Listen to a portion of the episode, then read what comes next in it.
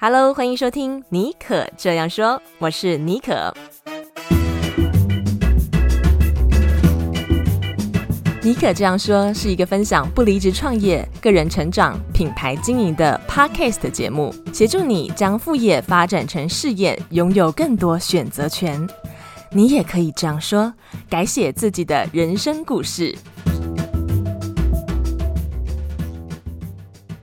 Hello，欢迎收听这一集的节目。在今天节目一开始，想要跟大家分享一个我常常被问到的问题哦。我的学员常常会在报名之前会问我说：“这个个人品牌的市场哦，已经呈现红海市场，竞争非常的激烈，到底现在还是不是一个切入的好时机呢？”这个问题，我相信很多人一定都会有。那我的答案永远都是，就像买股票没有 perfect timing 一样，进个人品牌这件事情也没有。而且我认为啊，宜早不宜晚。进个人品牌可以让你的个人职涯，或者是在让你在自媒体的发展上面，或者是你的影响力方面，都会有很大的注意哦。那我觉得在思考这个问题的时候，我们的角度应该是：诶，那我们要怎么样在这个竞争白热化的市场，让我们的个人品牌比较容易脱颖而出啊？那为了要解答这个问题呢，我最近就制作了一份免费的讲义啊，叫做《五个秘诀让你的个人品牌脱颖而出》。我在这份免费讲义当中分享了，只要掌握这几个原则啊，你的个人品牌将不再没有特色哦。然后很多靠个人品牌成功变现的人啊，其实都早已在做这五件事情了。所以，如果你想要知道这五个秘诀是什么的话呢，欢迎点开今天的节目资讯栏，下载这一份免费讲义。五个秘诀让你的个人品牌脱颖而出。好，今天我们节目要跟大家聊一个主题啊，就是创业。上个礼拜我分享了我创业一周年的心得和收获啊，嗯，大家非常的喜欢，下载量爆冲。那我这个礼拜呢，我就把这个生鲜食书的创办人刘俊佑，人称尾鱼，请到节目中。如果有习惯上线上课程或是看书的朋友们，应该对于生鲜食书不陌生、哦。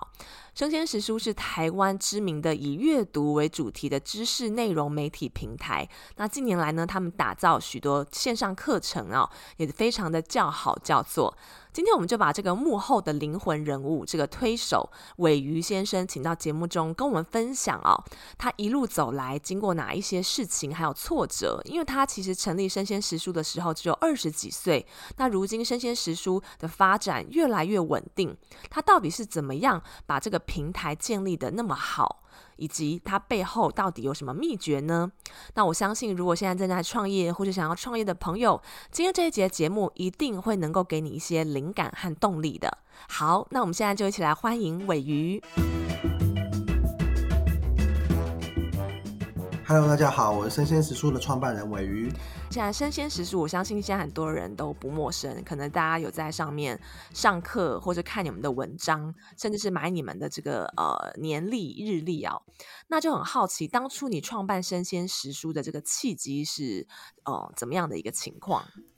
其实那个时候我是刚从广告公司离开。那其实，在广告公司的后期呢，我就在思考说，就是我们帮很多大品牌呀、啊，然后做过这么多的广告策略，或是品牌策略，或是这些广告。那到底如果自己经营一个品牌，就是我讲的这些东西，那我也我有在写一些文章嘛，那这些东西到底能不能理论变成很实际的行动？到底会不会 work？然后就有这个契机在里面。但是其实我相信，如果大家有创业的想法跟这个的话，你就会发现，其实要找什么创业题目是很困难的。就是好像什么都可以做，那到底应该要做什么？当然，很多人就直接做本业。像我有很多广告公司的朋友，就是直接去开另外一间广告公司，那就是一个非常快速，而且又可以用本来的人脉去累积像这样子的一个机会。那我那个时候是因为听了很多可能中国的一些知识类型的节目，然后看到台湾可能像是好好啊、Pressplay 这样的平台有成立跟起来，我们就觉得说，哎，好像。知识变现这个东西是一条道路跟一个领域，然后就开始做。但其实一开始做蛮踉跄的吧，就是就是跌跌撞撞的，就是因为我本来就不是教育啊或什么这种相关背景的的人，所以我们一开始做，我们就是有点把我们的广告公司的同事一起拉出来开始开，就我们先用开实体课的方式慢慢做，然后一路从开实体课到做产品到开线上课。然后我们是在疫情期间才转做线上教育，所以其实转了大概两年多一点点而已。当然，只是因为线上线上课程现在刚好很夯，然后加上它比较容易被曝光、被看见。因为实体课程它就有限制，就是你一般可能大概三十人、五十人就满满的。其实我们做过蛮大班的，我们有做过那种将近三五百人的那种比较大型、类似演讲的那种课程。对，可是就是跟线上课程你。动辄一两千、五六千人的那种差别，就会嗯差很多。嗯嗯，OK。那从创业至今啊，我相信一开始一定也是经过一些摸索，就像你刚刚讲的，一开始是开实体课程，后来是因为疫情之后转成线上课程。那就想要了解一下，就是说你们花了多久时间找到稳定的这个获利模式，然后是用什么方法找出来的？哦，好，我觉得我们一开始很天真。就是我们一开始拿了一笔钱出来嘛，就是我跟我的 partner，然后讲说，哎，我们人没有多少，就是我们可能两个人，可能加一个实习生。一开始其实就两个人加三个人，然后讲说可以，就是慢慢做，慢慢找。但就在一开始就发现，哇，烧钱烧得很快。就是想想看呢，我们两个人好了，两个人就算我们不要太多，一个人领四万块好了，那一个月就是八万块，一年其实就九十几万，将近一百万的一个数字。那这个还不含什么？电脑啊，房租啊，什么什么其他的开销，就在烧钱很快的状态底下，我们第一年就发现，哎，好像在这个探索的过程中，好像不能，因为我们开始是先写一些内容开始，然后做一些影片啊，知识类型的影片，然后就发现，哇，做媒体真的很烧钱。那我们就想说，那到底要怎么样变现？那当然就想到我们本来想要做知识变现嘛，所以就开实体课程。但实体课程也会有一点。没有办法那么的，因为我们一开始招生也没有很顺利，就是也不太知道怎么招生。然后我觉得卖东西是另外一个难关。就虽然我们都是在做广告跟行销这件事情，但行销有很多，嗯、像我们之前就是哦，可能客户给你一年三千万、八千万的预算，帮忙拍片啊，帮忙写贴文啊。可是轮到我们自己的时候，我们就变得是，哎，我们没有那么多钱，跟我们花出去的钱都是要计算，可能。广网络广告 ROS 啊，或者计算转单率这些东西，是实际上要变成票券的营收，或是变成其他东西的产品的营收，就是这个的 mindset 的转换花了一点时间。那也差不多在一两年创业一两年之后，才稍微稳定一点点，嗯、就是比较感受得到说，哎，好像我们做这个实体课程是真的有帮助的。然后在转做线上课程之后，我们又看到另外一个契机。因为其实说实在的，一我觉得大家创业啊，可能有一个点思考是，你要想的是你要怎么去复制你的时间。就假设你的时间就是你花一个时间就是换得一个收入的话，那其实它会跟你在上班有一点点像，就是你可能一你你大概知道你一天八小时，你一天可能工作十小时、十二小时。像我有很多朋友是牙医。然后他们都会觉得说，哇，牙医好像赚很多，可是他们真的很辛苦，他们可能就是从早上十点做到晚上十点，就是因为因为他们就是做一个小时，有一个客人才有一个钱，对，所以他们其实会会会花很多时间卡在那里。可是如果你看我们做实体课，做哦做线上客户做产品，它其实就是你可能做一个东西出来，它是可以一直被不断的复制，不断的复制，你产生下一个产品的成本不会跟你本来的一样高，或者是你可以大量的去复制它的时候，我觉得。你这样才有办法达到规模化。我觉得是我们后来发现了这件事情之后，为什么花更多的心力投入在产品跟线上课程的原因在这里。所以大概是这样子的摸索，大概也花了两三年的时间，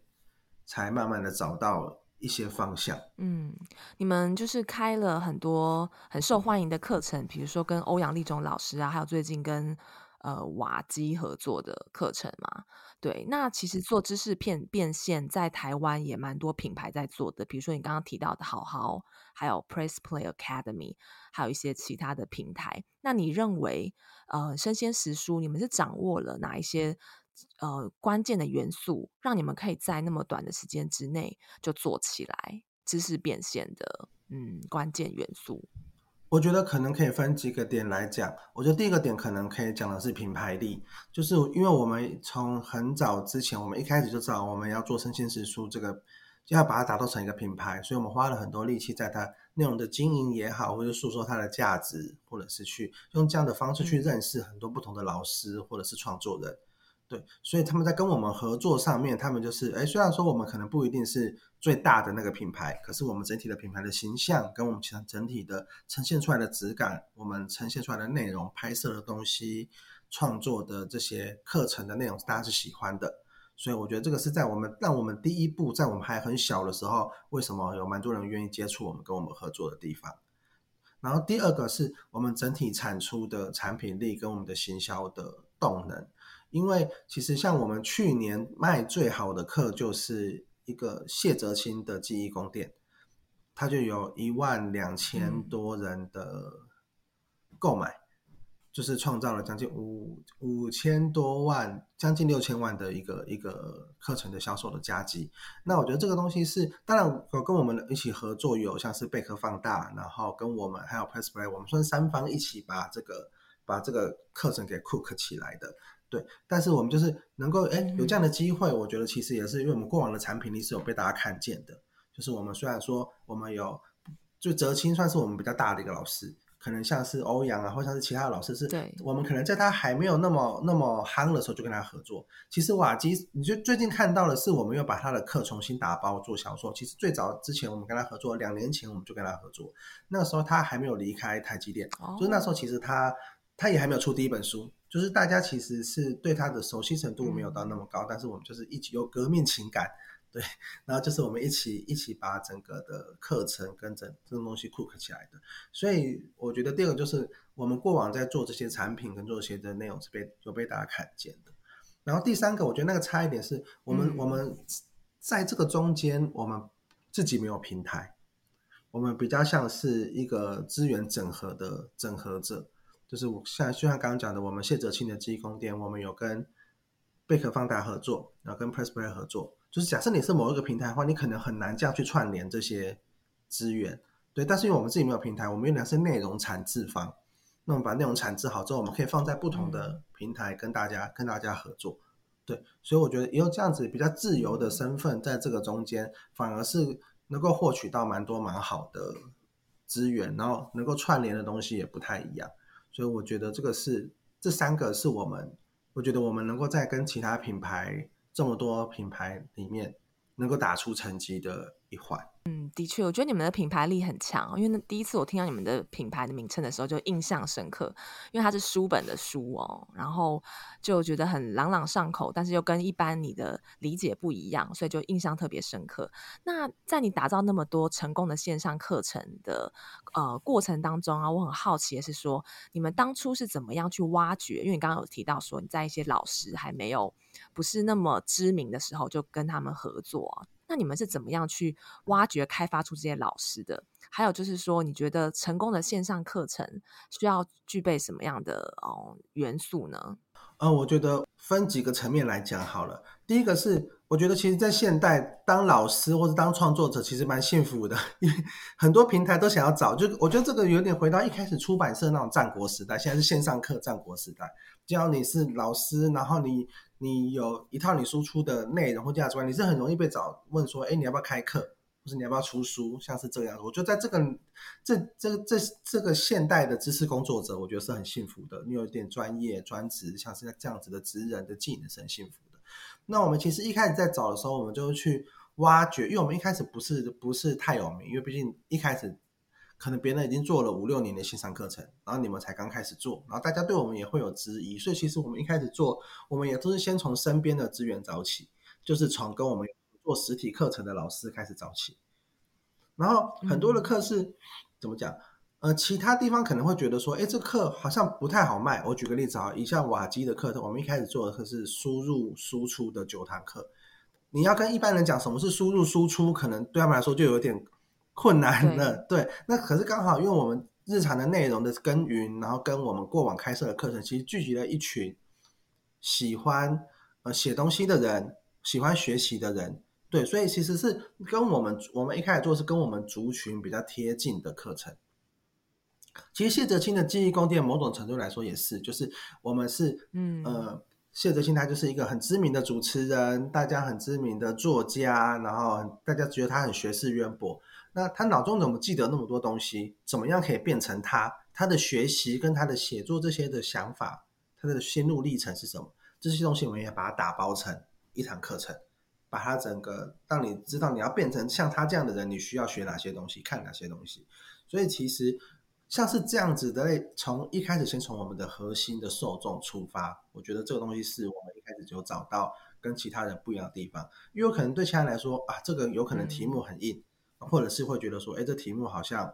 不太容易沟通，但是我们的我们的 TA，我们的一开始的核心受众，就对这些字眼跟对这些知识是好奇的，所以我们一开始有找到一群核心受众。我觉得这个东西是在品牌打造上面，跟一开始在选择的路的方向上面是容易走的。嗯、那我觉得现在的话，两两年前、两年后，现在其实多多少少你还是需要有一个成功的线上课程。多多少少你还是需要，我觉得老师在自己有自己的自然流量是很重要的。但是那个自然流量不是说你一定要粉丝超级高，因为就像是我们最近有有很多很常会来问我们嘛，然后就问说，哎，我们是不是一定要自己的粉丝非常多，我才有可能开一堂成功的线上课程才能卖得好？但是我们有一堂课，我们有一堂课叫做 Notion 人生管理系统，从计划到梦想，从高效工作到自我实现。好，这个是一个老师叫牧羊尼，然后那时候我我会找牧羊尼的原因是，就是我去搜寻 Notion 的时候，我发现他的文章都在很前面，就是他的 SEO 这方面做的非常，他的自己的 blog 的 SEO 做的非常的好，可是他的 IG 其实不到一千人哦，那个时候我们找他合作的时候，但是这堂课现在也卖了两千一百多人，大概也是个五六百万的一个数字。当然，你说可能跟着亲人跟其他人是落差，有一点落差。可是实际上，以一个像这样子粉丝数的老师来看，我们是在这个中间，我们做了很多题目上的打磨。因为在我们做这场 Notion 课之前，其实还好又有一堂已经卖了可能六七千人的的 No 学课了，就是哇，有一有一个大课在前面。那我们就是用，因为老师穆雅妮老师他是一个呃外商的。女性，那她也很重视生活，就是她有外商高管，然后她有很重视生活，像这样子，所以我们想说把 Notion 这老师的形象不适合打造太生硬的，所以我们把它变成是有点人生管理系统，更生活化一点的方式做切入。然后当然同样在教整个 Notion，然后更然后也是系统化的在教，只是就是不会完全 focus 在工作职场面。对，像是我们前阵子才办那个 Notion 的好习惯，就是。大家每天上去打卡，然后老师有设计一个模板，这个模板上面大家可以一起说你要减肥还是你要做什么，大家可以在上面一起互动，像是这样的训练营的方式。对，所以其实切角题目的切角也很重要。就是当你如果你的自然流量没有像其他人这么高的时候，我觉得你找到一个跟市场有区高度区隔度，然后是综合你的粉丝会想要的路线，我觉得会是一个比较好的的。题目就像刚刚讲，本来已经有一堂很很完整，可能可以说是什么中文区最完，他们自诩是中文区最完整的 Notion 课，可是我们就切了一个是从生活面切入，因为且不会那么生硬，然后可以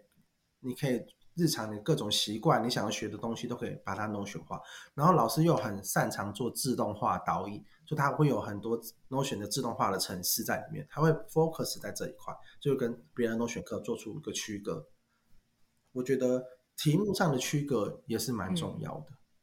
所以总结起来三块嘛，嗯、一块就是我觉得在线上课程领域现在来看，就是它现在是个兵家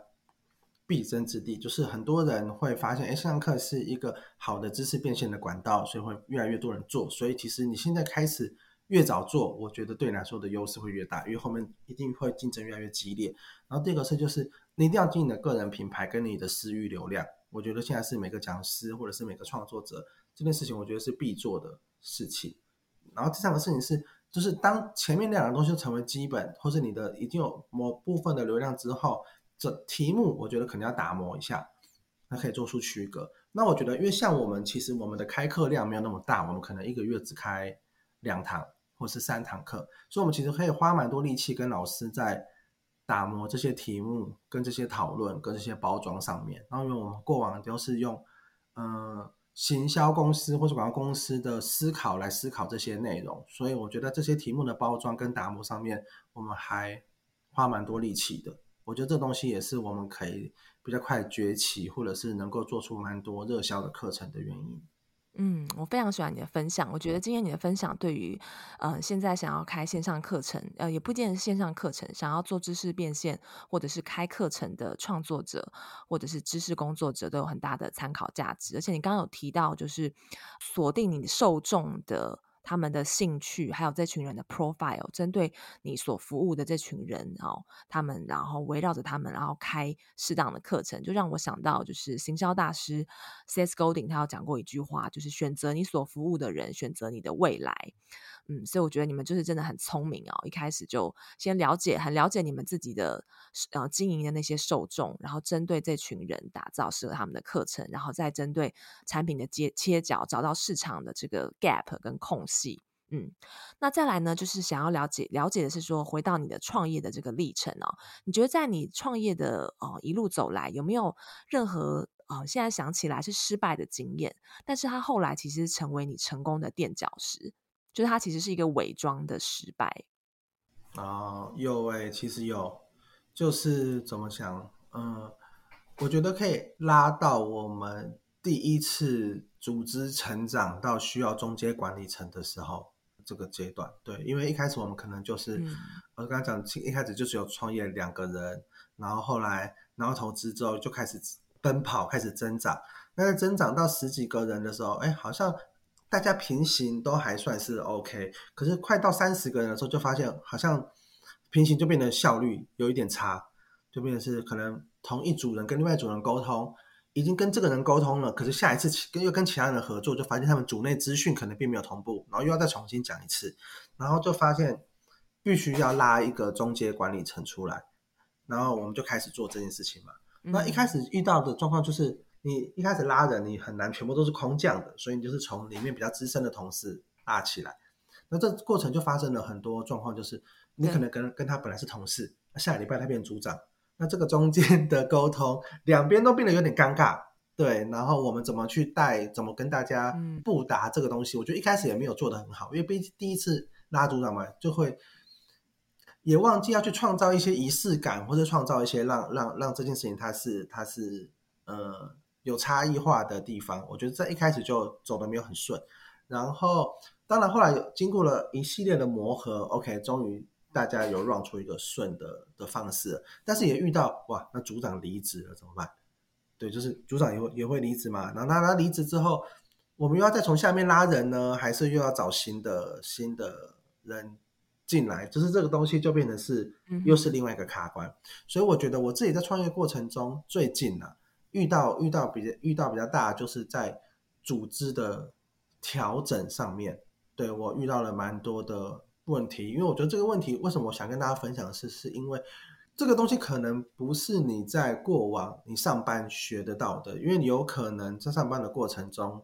你顶多就是到你自己的组织的规划，或者是你你可能没有办法去，因为因为你可能规划到是你完全不熟悉的领域，像是我们有可能影音团队的领域。那我到底要生什么样的人起来？然后他要怎么样去跟组织沟通？有的时候你可能不一定有办法这样子去介入。但对，可是可是因为你是老板嘛，你也必须要去管理这个这个这个事情的时候的难关。嗯、那我觉得，我觉得那个的难关在就是我对我来说，我们一开始用平行组织，就是你不想要有那么多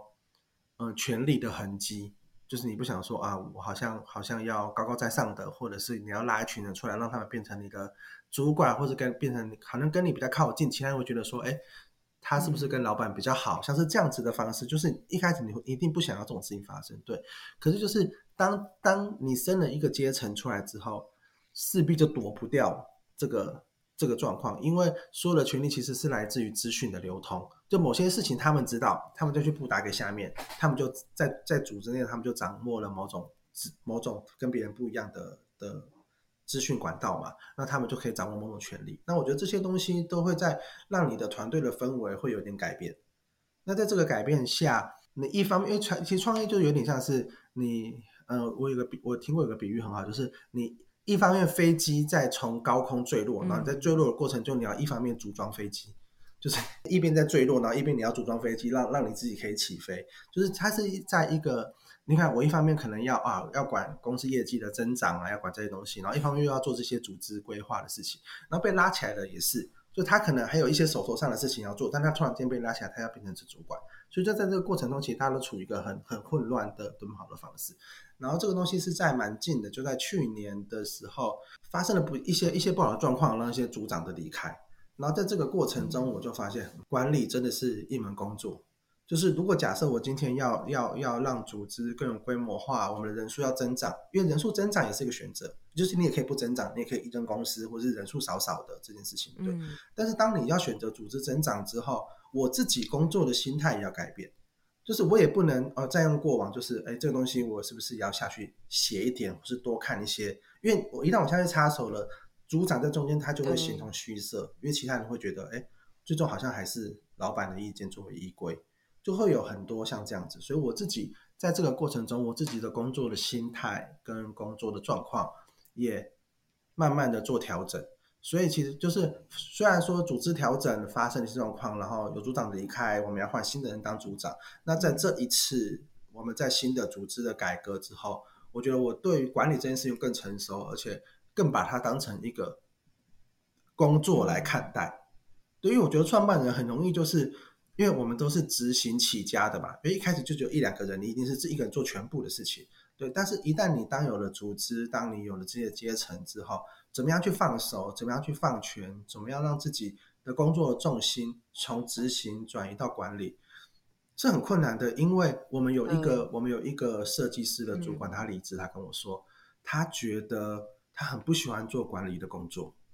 他觉得很无聊，就他比较喜欢实际的执行。然后管理又有很多要接受人的负面情绪，接受大家的脾气，或者是我跟他沟通的事情，他去跟别人沟通，别人不理解，那又不会骂我，然后就会骂他，或者跟他吵架，对，就会变得说有很多这种，就是管理是一个很无无聊的工作。我觉得如果你没有那么喜欢这件事情的话。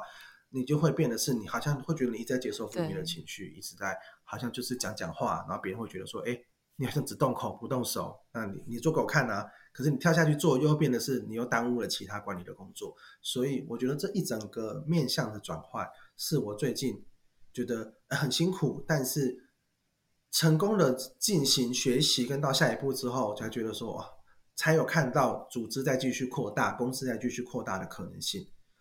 对，要不然会，要不然你可能也会很常看到一些有一些细谷的公司，或是一些比较大的创业公司，他们最后创办人会被换成专业经理人的原因就在这边，就是那是一个蛮大的。当你组织扩大到某个程度之后，你要跨过去，它其实是一个蛮大的 gap 的，我觉得。嗯。而且你本身喜不喜欢，我觉得也很重要。因为有的人他喜欢创业，他就是喜欢那种很有冲劲，或者自己动手做一点什么事情的时候。所以当你组织慢慢越来越大，嗯、这件事情你就是要。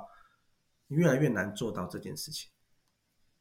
嗯嗯，我非常佩服从艺人公司走到呃组织规模化的这个过程，因为我现在也是艺人公司，然后我曾经有试图要害过员工，但是尝试了几个月之后，发现哇，就像你讲的，管人实在是太难的一件事情了，就是把自己管好都不容易，还要去呃 managing 呃他你另外一个人他的这个做事的方式，然后跟他磨合，所以后来我就决定说，就是 stay。Small best 就是追求更好，但不是更多。嗯、但是我我了解你们现在遇到这个挑战，然后也在这些挑战跟看起来原本是可能一些不太好的挫折当中呢，你们成长了，然后也蜕变了。好，再来呢，想要呃回到你个人的身上啊，因为像是生鲜食书这个品牌呢，就是透过一些呃推推广书籍啊、文章啊、线上课程，还有文创商品啊，把知识。呃，带进大家的生活里面。那我相信你也是一个爱书人啊，就我的观察，所以我很好奇，说在你一路的创业之旅上面，你觉得有没有什么书是影响你最深的、最深刻的书，或者是你常常会送人家当礼物的书？嗯、有几本我觉得可以推荐给大家，书名叫做《激励自己也激励别人》，史丹佛医学院最热门的人心领导课。我觉得这个课是因为，因为我觉得我没有那么擅长激励别人。我觉得激励真的是还蛮是一门你可能本身的个性，对你可能本身的个性，因为就来就有很多当业务的，或者是当哇，他们很会很会鼓励别人啊，很会带动大家的热情啊。但我不是那样子的的状态的人，所以有的时候就会还蛮需要做这方面的学习的。我然后我觉得这本书还蛮重要的。我觉得那个重要也来自于不只是对激励别人很重要，就激励自己。也很重要，就是你假设你会觉得说你常常自己很没有热情啊，你很常会觉得哎，好像做这个做那个都都差不多的时候，我觉得这本书它怎么样激励别人？因为那个有很多时候我们自己内心的状态是我们自己跟自己的对话的方式，然后那个思维没有转过来，所以我觉得这本书它，所以它为什么叫激励自己也激励别人？是你要先够 cheer up 你自己，你真的相信这件事情，你才有办法去驱动别人。我觉得这本书带给我的呃蛮多在这方面很宝贵的一些想法，嗯。书名可以再跟我们大家讲一次吗？激励别人，激励自己，然后呃，激励自己也激励别人。史丹佛医学院最热门的人心领导课。好，如果有兴趣阅读这本书的朋友哦，也可以点开节目的资讯栏，我要把这个书名还有连结放在那边。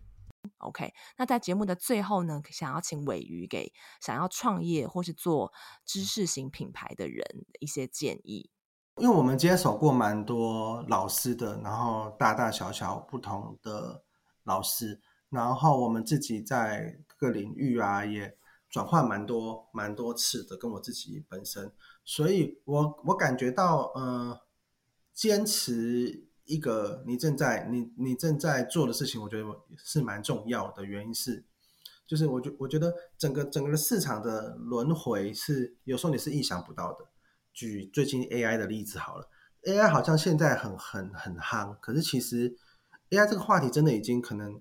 五年、十年以上了，就它非常非常的久了。但是就是如果嗯，在这个过程中，你你看到 AI 很夯，去追了 AI，然后看到区块链很夯，你追了区块链，你会一直一直不停的在在在追逐你自己的领域这些转换上面的话，你就很难在某个领域去建立你的权威感。或建立你的专业性，我们刚刚讲的，你的受众跟你的池子就会非常的混乱。就是这件事情也是我们正在品牌收敛上面，我们也有发现我们自己有遇到这个状况，嗯、所以我们开始慢慢的去调整这个东西。因为我觉得你一个品牌长久来看还是蛮重要的。就像现在你看到很多大品牌，就是讲可可口可乐，你就知道它是卖可乐的。那它当然有收购了一些像是芬达卖汽水的啊，卖果汁汽水，像这样子不同的品牌，可是它就会用。子品牌或是其他的品牌来经营这件事情，所以我觉得，嗯，品牌化很基础的就是你让别人发现跟看到、想到你会想到什么事情的这个专业性，然后就这个专业性它是时间积累出来的。你做这件事情跟做这个努力，你是花了五年、花了十年，那如果别人想要打倒你，他再快，他可能也可能要你一半的时间，可能要三年。或两年，那这样这样子的话，你又可以有更多的时间、更多的余裕去更强化你自己本人的状态。那我但是我不是说，哎，你就不需要去理解现在的趋势。我觉得趋势跟现在的这些外面的、外面的这些热门的话题，它就是个钩子，就是你可以从你的专业出发，去跟这些钩子做结合，去吸引大家进来。对，但是你一直不断的转换你的核心专业，我觉得对整体来看是。比较不利的，就是大家认识你的标签是什么，我觉得还是蛮重要的。你可能需要去想，哎、嗯，可能两三个，到底实际上，可能可能现在只有一个，可能也不够了啦。对，就是你可能要去想个两三个，你觉得、嗯、呃，大家想到你的时候会记得你的什么标签，然后去想办法把这些标签给经营的深，就大家真的，一想到你就能够想到这个样子。所以其实你要想，就是这跟现在很多公司会集团化一样。像是我们突然来讲 LVMH 会想到非常非常大的奢侈品，可他旗下，你看他最近也买了 Tiffany，就他希望可以用这种收购的方式也，也也也把 Tiffany 纳入自己的集团里面。所以我觉得你自己本身除了品牌化之外，你也开始帮自己集团化，就是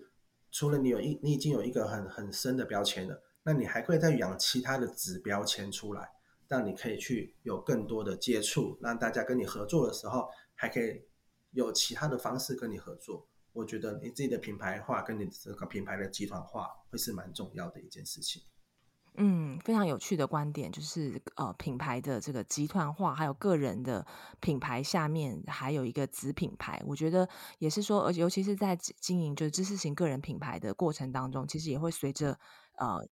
不管是这个这个，它是一个知识型品牌，像是你们生鲜时书，或者是一个个人，它也会随着不同的阶段去做一个调整跟改变，这样子。好，今天非常谢谢鮪鱼跟嗯跟我们分享他非常精彩，然后我觉得很真诚的这个创业故事啊，听起来很振奋人心，而且还我们还收获了一本这么样的好书，而且呢也知道说这个线上课程啊要怎么样打造，还有经营知识型个人品牌。好，那我们再次谢谢鮪鱼跟我们的精彩的分享。谢谢大家。不知道现在在收听节目的你是上班族，或者是已经出来开始创业，或是有创业的 idea 这个呃念头的人，我觉得听完今天节目，会对于创业这件事情，你会更有一个具体的想象，尤其是当。呃，你从艺人公司要嗯扩张到比如说小型或者中型，甚至是大型的这个规模的时候，中间会经历的这个痛苦，呃，还有挑战。但是在痛苦过后呢，你就会看到你们公司好像破茧而出，然后到另外一个 level 上面的成长。那我相信这也是创办人个人本身，他也会随之成长。很好奇，你听完今天节目有什么感想？如果这集的节目有启发到你，或是给你一些灵感和动力的话，非常。欢迎你可以截图这一集的封面，然后在 IG 上面标记我。我的 IG 账号是 sjbonjour。你标记我的话呢，我就会 shout out 在在我的账号呢，我也会呃这个标记你。希望可以跟你在 IG 做一些互动，也让更多有需要的人可以收听到这集的节目。好，那你不要忘了在 Apple Podcast 还有 Spotify 帮我们留下你的留言还有评价。很希望你在留言的时候，也可以告诉我你现在正在收听哪一集，以及你最喜欢哪一集的节目，这样我日后在做节目的时候，可以把你的这个意见一并纳入考量。好，那就祝你有一个美好的一周，我们下周再见喽，拜拜。